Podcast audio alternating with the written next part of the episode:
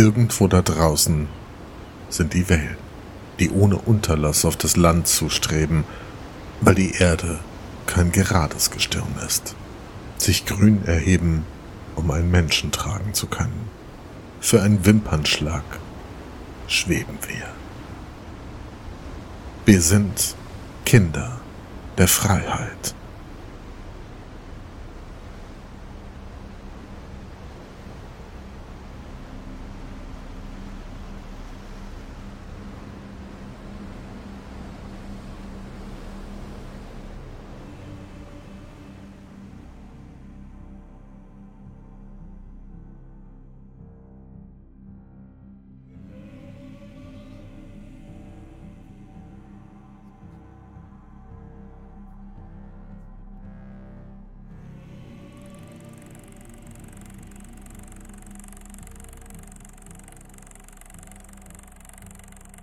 Diese Geschichte beginnt im Dunkeln, an einem Nachmittag im Spätsommer 1914.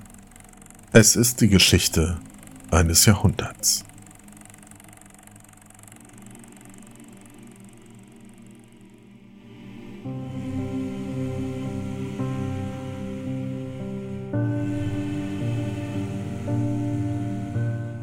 Teblitz-Schönau ist für seine heiße Quellen bekannt. Ein Kurort am Fuße des Erzgebirges, der berühmt wurde, als Wagner hier mitten in Böhmen seinen ersten Akt zum Tannhäuser schrieb.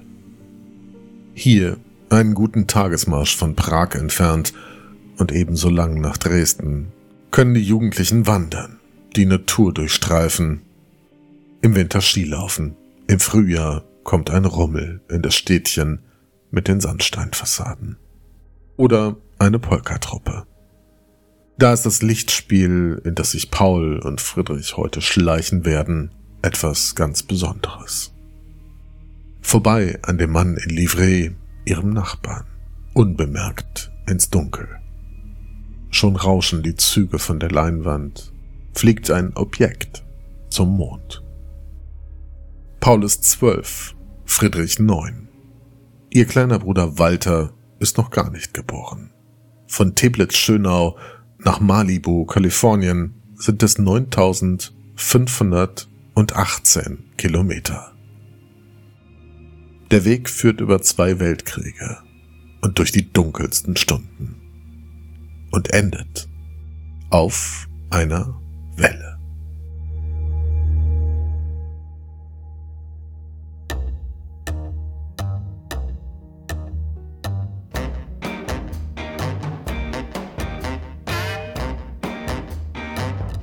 Gidget, Kapitel 1 Es war ein ziemlich genialer Tag. Viel Sonne, obwohl es schon Ende November war. Aber wir leben auch in Südkalifornien. Und wenn man keinen Kalender hat, weiß man eigentlich gar nicht, welche Jahreszeit hier gerade ist. Wirklich wahr. Nur, dass es schon gegen fünf dunkel wird, und zwar schneller als die Polizei erlaubt. Die 20 Kilometer raus zur Hauptstraße hätte ich eigentlich locker mit einer Augenbinde fahren können. So wie bei Was bin ich, wenn Sie den Prominenten erraten. Weil ich schon mindestens tausendmal in den Sommern davor hier draußen war. Nur, dass die Sommer davor nicht zählen.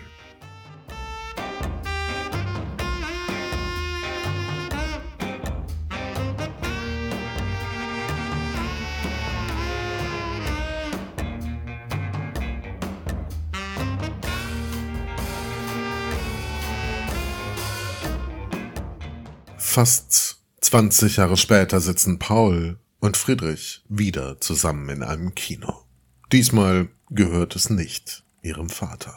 Es ist der größte Lichtspielsaal von ganz Berlin, in dem heute Abend ein Film nach der Novelle von Stefan Zweig Premiere hat. Ihr Film. Paul ist Produzent geworden und hat brennendes Geheimnis auf die Leinwand gebracht. Friedrich hat das Drehbuch geschrieben. Nicht sein erstes, nachdem er Literatur in Paris studierte und in Wien. Seine Dissertation hat den Titel Film ist Dichtung. Es wird eine Leidenschaft sein, die ihn ein ganzes Leben lang begleiten wird. Für ein paar Monate war er sogar schon in Hollywood, interviewte Buster Keaton, schrieb Filmkritiken für die Zeitungen in Prag und Berlin, versuchte sich als Schauspieler, mimte einen Deutschen in der Verfilmung eines Romans, der die Gräuel des Ersten Weltkriegs versucht zu verarbeiten. Sein Titel All Quiet at the Western Front nach Erich Maria Remarque. Im Westen nichts Neues. Dann packte ihn die Sehnsucht nach der Heimat. Zurück in Berlin erlebte den Aufstieg des Mediums Film, der Ateliers in Babelsberg und die ersten Erfolge seines Bruders Paul. Bis zu diesem 31. März 1933. Die letzte Szene des Films ist gerade verklungen. Der Abspann hat schon eingesetzt. Fassungslos schaut Friedrich auf die Leinwand, dann zu seiner Frau, wieder auf die Leinwand. Sein Name fehlt im Film. Später wird er erzählen, er habe sich das Hirn zermartert und konnte es sich einfach nicht erklären. Bis ihm auffällt, dass die Namen aller jüdischen Mitwirkenden fehlen. Mit anderen stolpert Friedrich ins Foyer. Sein Bruder ist aschfahl im Gesicht, zittert. Es soll einen Eingriff von Goebbels gegeben haben, stammelt Paul. Sie wollen uns auslöschen, Friedrich. Auslöschen.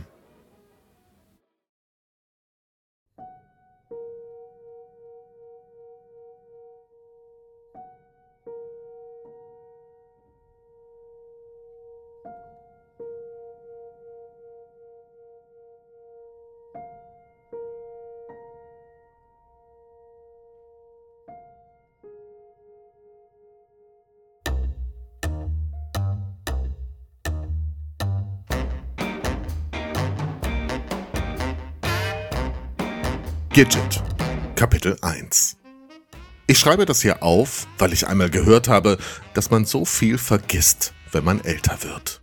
Und ich wäre sicher die unglücklichste Person auf der ganzen weiten Welt, wenn ich je vergessen würde, was diesen Sommer passiert ist. Vielleicht wird die Geschichte ziemlich öde sein und noch nicht halb so sexy wie diese französischen Romane, aber sie hat einen großen Vorteil. Sie ist wahr. Das schwöre ich.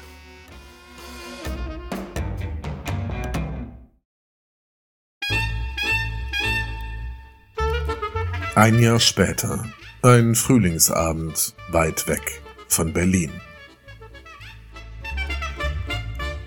Die Schulen von Teblitz-Schönau veranstalten einen Polka-Wettbewerb. Walter geht hin.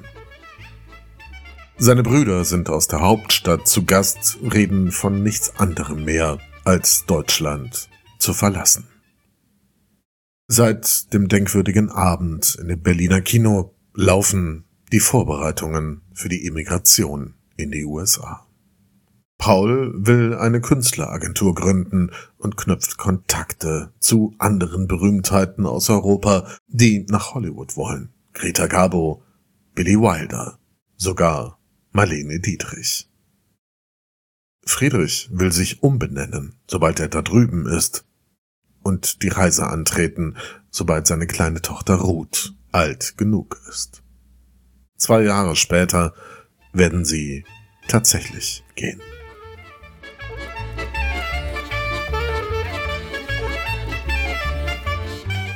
Doch das ist Walter jetzt egal. Nach Wien will er gehen, bei Max Reinhardt das Schauspiel erlernen und irgendwann eine Familie gründen. Nach dem Polkaabend stellt ihm ein Schulkamerad ein Mädchen vor. Das ist Hannah.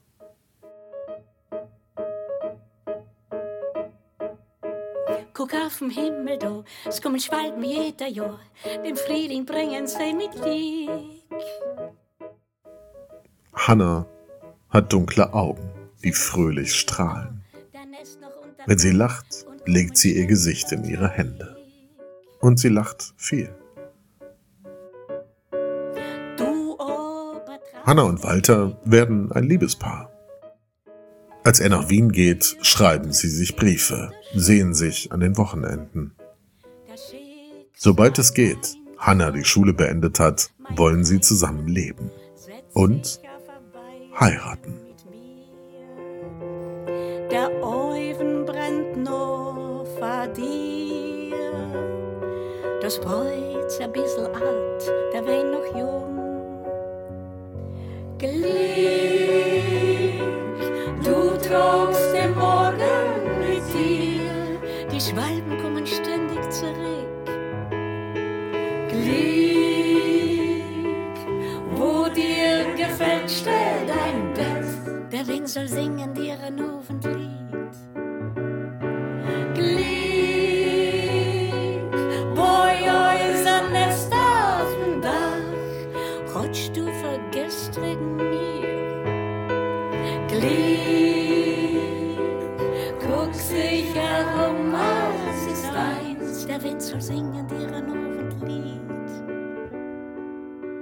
Du siehst die Schwalben fliehen, was wissen sie von mir?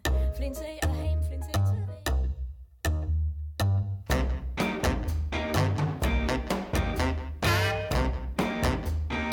Gidget, Kapitel 1 Mir geht es einzig und allein darum, nichts zu vergessen, wenn ich einmal so alt bin wie die Olle Hodgkins am Ende unserer Straße, die am Ende des Monats nur noch 45 Mäuse aus der Sozialkasse hat und eine fiese Arthrose.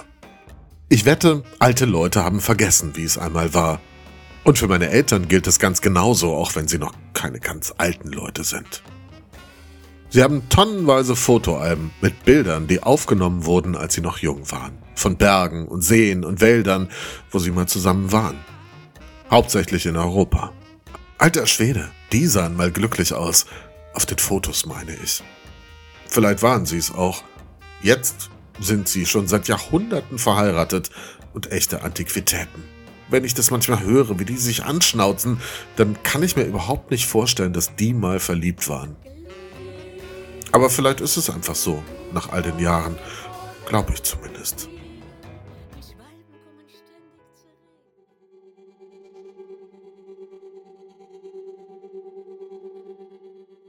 Am 11. März 1938 überschreiten deutsche Truppen die Grenze zu Österreich. Zehn Tage später folgt der sogenannte Anschluss.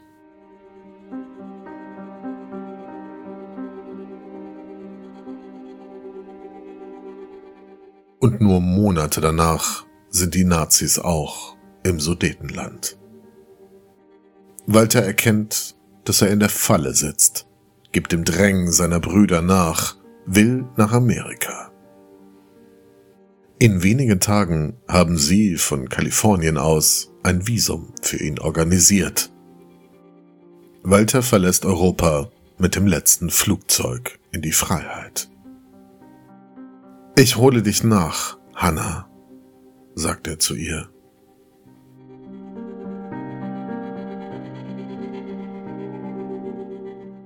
Hannah weiß, dass sie nicht bleiben kann.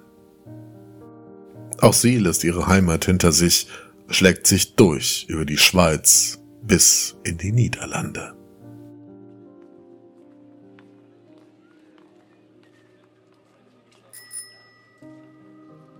In einem kleinen Städtchen, ganz in der Nähe von Amsterdam, erlebt Hannah einen Sommer, ein Weihnachtsfest, ein Frühjahr, noch einen Sommer. In einem Hotel arbeitet sie als Zimmermädchen, dann als Kellnerin. Schließlich nimmt sie die Stelle als Verkäuferin in einem Buchladen an, schreibt ihrem Bruder in der besetzten Heimat immer wieder Briefe. Überall reden sie jetzt über den heraufziehenden Krieg. Jeden dunklen Schatten, der sich nach und nach über den ganzen Kontinent legt. Noch immer will sie nach Amerika. Ihre Unterlagen hat sie schon vor einer Weile beim amerikanischen Generalkonsul abgegeben. Und nun wartet sie und wartet. Viele Monate lang. Im nächsten Frühjahr fallen die Deutschen auch in die Niederlande ein. Am 10. Mai 1940 treffen sie das amerikanische Konsulat. Es brennt bis auf die Grundmauern aus. Alle Dokumente und Unterlagen werden vernichtet. Annas Traum von Amerika ist zu Ende. Um ihn, einen Flüchtling aus Deutschland, zu schützen und selbst ein wenig Halt zu haben, geht sie die Ehe ein mit Karl. Auch einem Juden aus Deutschland. Und aus Hannah Bloch wird Hannah Benjamin.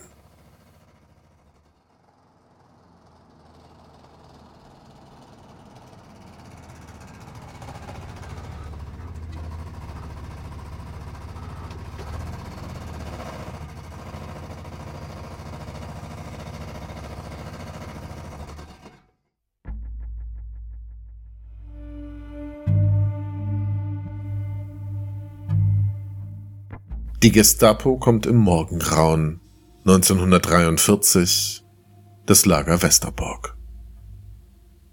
Lange elf Monate wird Hanna hier bleiben müssen.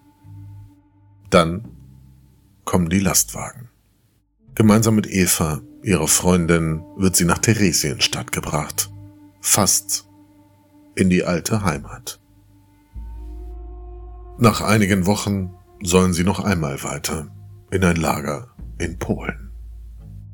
Es ist kühl geworden. Die Frauen werden auf der offenen Ladefläche eines Viehtransporters transportiert, dünn bekleidet. Wo sie hinkommt, hast du keine Nummer mehr, keinen Namen. In Auschwitz trifft sie ihre Mutter wieder und auf der anderen Seite des Stacheldrahts ihren Vater, ihren Bruder, ihren Ehemann Karl. Sie ist schwanger und ahnt, dass das ihr Todesurteil sein könnte. Mit der Hilfe ihres Bruders findet sie eine Ärztin im Lager, die heimlich eine Abtreibung vornimmt. Und auch Hannah bekommt ein Handtuch und ein Stück Seife in die Hand gedrückt und betritt den Duschraum. Mit den Blochs wird eine Familie in Auschwitz ausgelöscht. Doch Hannah überlebt. Im Dezember 1944 wird sie noch einmal deportiert. Diesmal nach Österreich, in das Lager Mauthausen. In der Fabrik stellt sie künstliche Garne her, muss auch mal Kohlen schaufeln. Ganz krank wird sie davon. So sehr, dass sie lange Zeit ausfällt. Um ihr Leben fürchtet. Doch dann kommt ein neues Frühjahr. Am 7. Mai 1945 betreten Soldaten Mauthausen und zeigen das Victory-Zeichen. Das Lager ist befreit, Nazi-Deutschland besiegt der Krieg endet.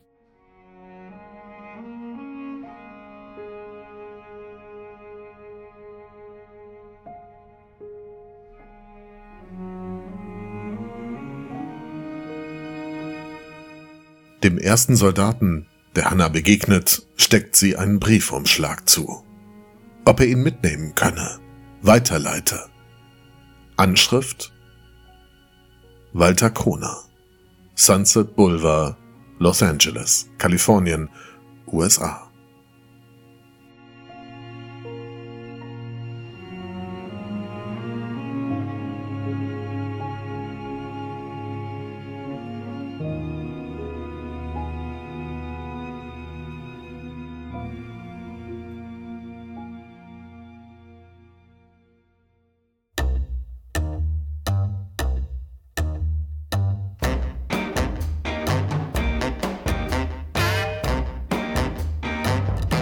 Gidget, Kapitel 1 Ich war seit ungefähr 10 Minuten unterwegs, tanzte durch die Wellen, tauchte immer mal wieder unter, um im Seetank zu suchen, tauchte auf, um Luft zu holen, als wie aus dem Nichts dieses Riesending ankam. Aus der glatten Wasseroberfläche wuchs mit einem Mal eine hausgroße Welle mit einer dicken Schaumkrone und krachte auf mich herab. Als ich wieder hochkam, gerade rechtzeitig, war schon die nächste im Anmarsch. Groß und grün wuchs sie immer weiter und saugte das ganze Wasser vor mir auf. Erst jetzt merkte ich, dass ich weit draußen war, fast an der Spitze des Piers. Der Punkt, an dem ich losgeschwommen war, war von hier aus nicht mehr zu sehen. Wieder tauchte ich unter. Eine Welle kam nach der anderen. Die Flut kam. Und da sah ich sie, ein halbes Dutzend Jungs, die gerade einmal 30 Meter entfernt auf ihren Board saßen und auf die perfekte Welle warteten.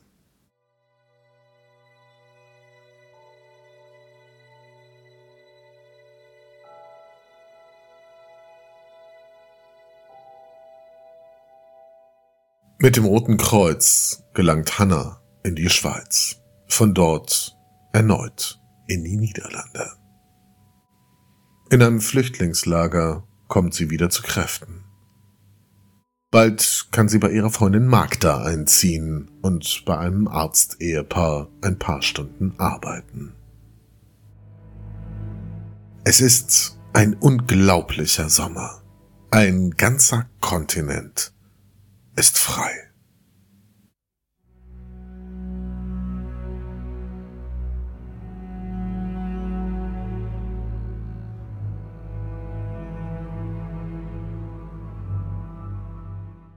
Die Winde treiben schon übers Land, das Laub ist gefallen.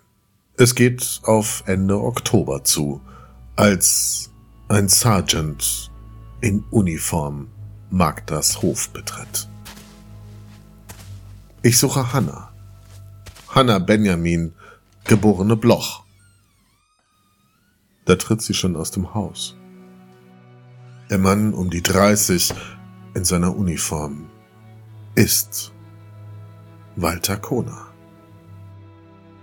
Hannas Brief vom Mai hat er tatsächlich bekommen, weil der GI ihn tatsächlich weitergeleitet hat.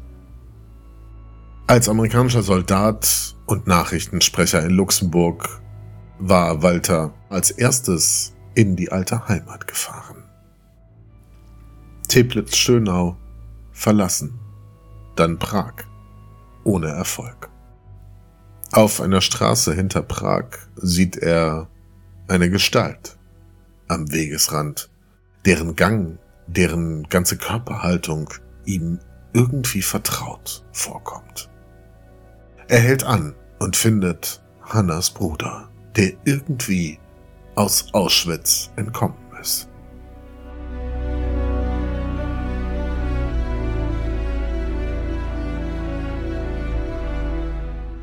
Aus Briefen weiß er, dass Hanna vom Roten Kreuz aufgegriffen wurde. Dass sie in Amsterdam sein könnte, ist nur eine Ahnung. Einen Tag nachdem Walter sie gefunden hat, lösen sie ein altes Versprechen ein. Das Schicksal meint's doch gut, mein Teirer, setz sich auf eine Weile mit mir. Der Oven brennt noch vor dir. Das Bräut's ein bisschen alt, der Wein noch jung. Gelieb. Am 24. Oktober 1945 heiraten Hanna und Walter gleich dreimal. Um 11 Uhr vor den lokalen Behörden, dem Standesamt in Luxemburg. Um halb zwei vor dem amerikanischen Konsul. Und um drei in einer Kapelle nach altem jüdischen Brauch.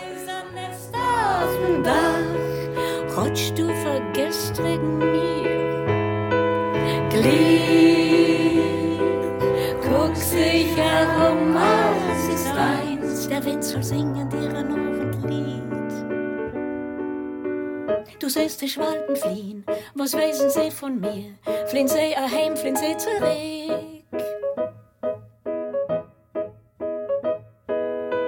Du nicht keine Narrigkeit, wenn du läufst sich herum, bleib leben mir, vergiss die Sorgen. Stell deine Schiech. Häng auf dein Mantel hast gesucht, dein Glück, die Liebschaft, gefinnst du sie nicht nur mit mir. Der Euven brennt nur vor dir. Das Beut's ein bisschen alt, der wär noch jung. Glück, bleib bei sich. Gidget, Kapitel 1. Aber das ist nicht das Malibu, über das ich hier schreibe. Ich meine diese eine kleine Bucht entlang der 40 Küstenkilometer in Rancho Malibu. Neben dem Pier, wo die Wellen aus Japan wie geniale Fluggeschosse ans Ufer krachen. Es gibt entlang der ganzen Küste eigentlich nur einen anderen Ort, an dem die Wellen so eine Kraft haben. In San Onofre. Und wenn man seine Ausbildung in Malibu absolviert hat, zieht man nach San Onofre, wo einem die richtigen Dinger um die Ohren fliegen. Und wenn man die erstmal hinter sich hat und probiert hat, braucht es nicht mehr viel, bis man in Monahal landet, wo die riesigen Mexikaner anrollen. Aber das ist in Hawaii. Und ich habe diese Riesen schon mal in einem Film gesehen und ich sage euch, schon auf dem Bildschirm bringen die dich bald um.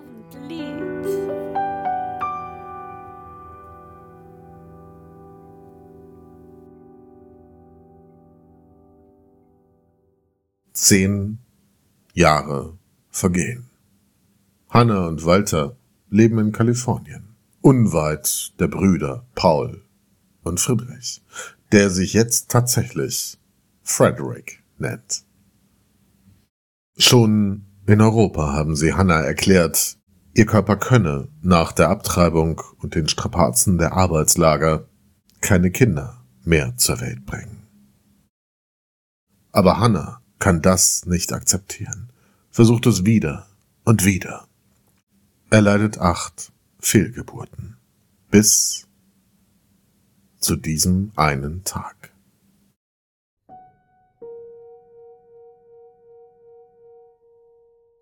Julie, ihre Tochter, kommt im Jahr 1955 zur Welt. Am 4. Juli, dem Independence Day.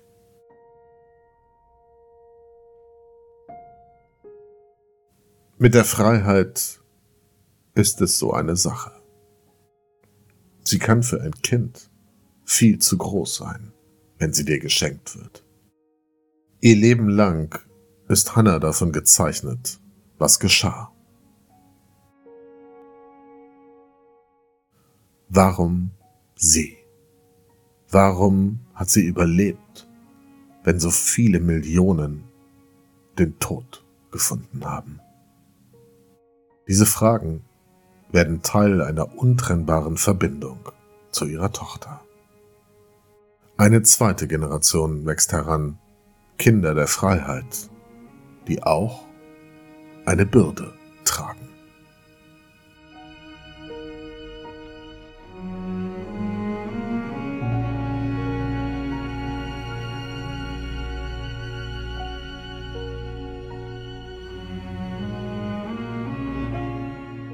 Hannah stirbt 1990. Und wenn sich Julie an ihre Mutter erinnern will, holt sie die Aufzeichnung einer NBC-Fernsehshow aus dem Jahr 1953 hervor. This is your life. Das ist dein Leben. Hannah Kona.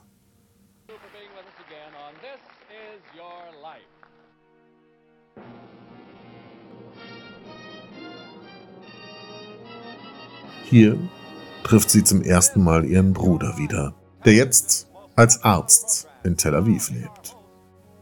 Ihre Geschichte berührt Millionen. Julie, ihre Tochter, weiß um die Bürde und trägt sie, führt eine Non-Profit-Organisation, entwickelt Lernprogramme, die es jungen Menschen ermöglicht, die Shoah nachzuvollziehen. Und schreibt die Geschichte ihrer Eltern auf. Ihr Onkel, Frederick, Drehbuchautor, inzwischen für einen Oscar nominiert, hilft ihr dabei. 1984 erscheint Hannah und Walter. A Love Story. Es ist ein Geschenk an ihre Eltern.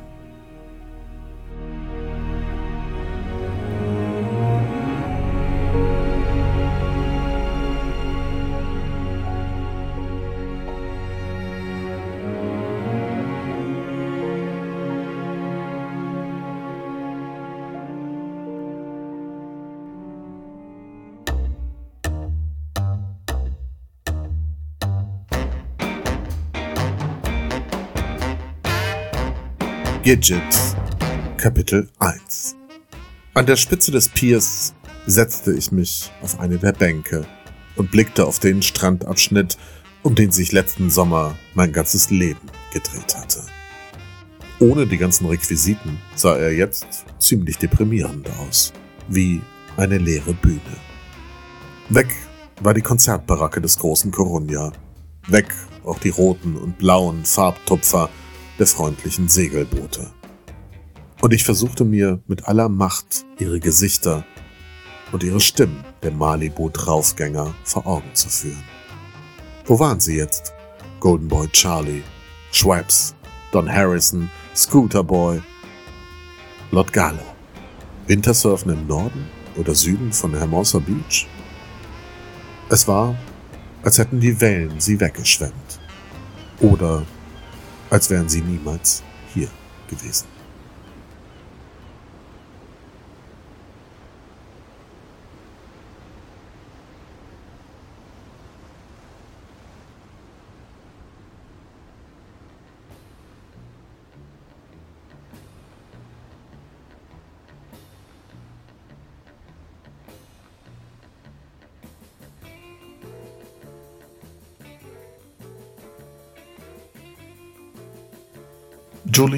Ist nicht das erste Kind aus der Kona-Familie, das in Kalifornien zur Welt kommt.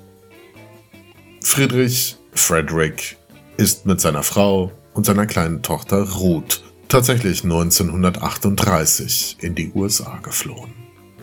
Katharina Clara Kona, später Kathy genannt, ist schon 1941 zur Welt gekommen.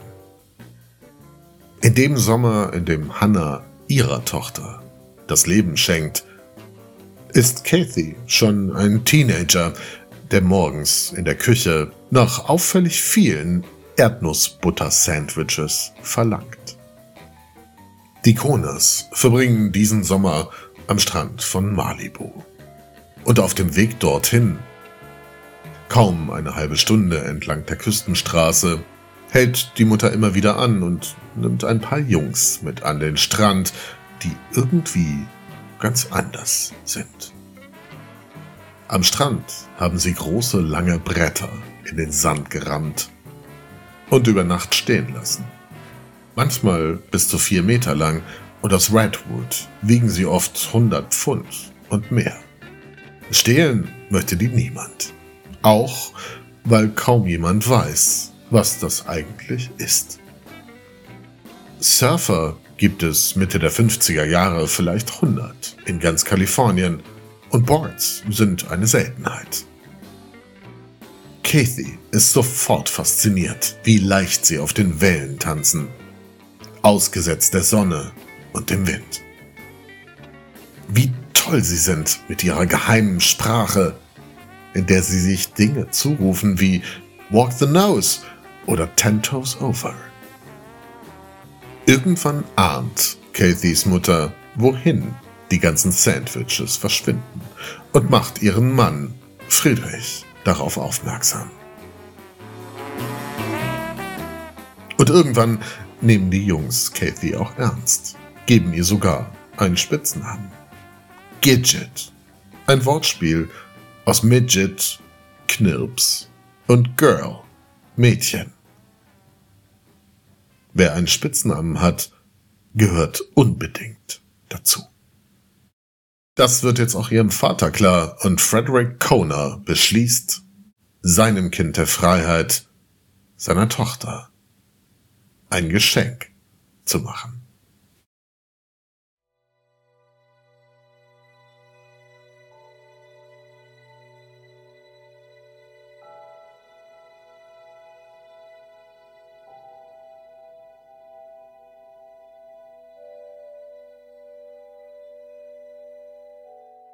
In nur drei Wochen und auf 120 dünnen Seiten schreibt er mit ihren Augen nieder, was diesen Sommer geschieht.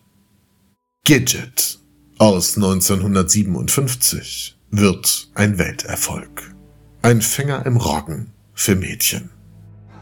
Gidget, brought to the screen from the bestseller that proves a teenager can be delightfully juvenile without being delinquent. Gidget, the story of the Beach Generation. Es wird Fortsetzungen geben und mehrere Verfilmungen. Gidget wird der Grundstein eines ganzen Lebensstils. Surfen. Die Mode, die Musik, die Sprache wird zur Popkultur.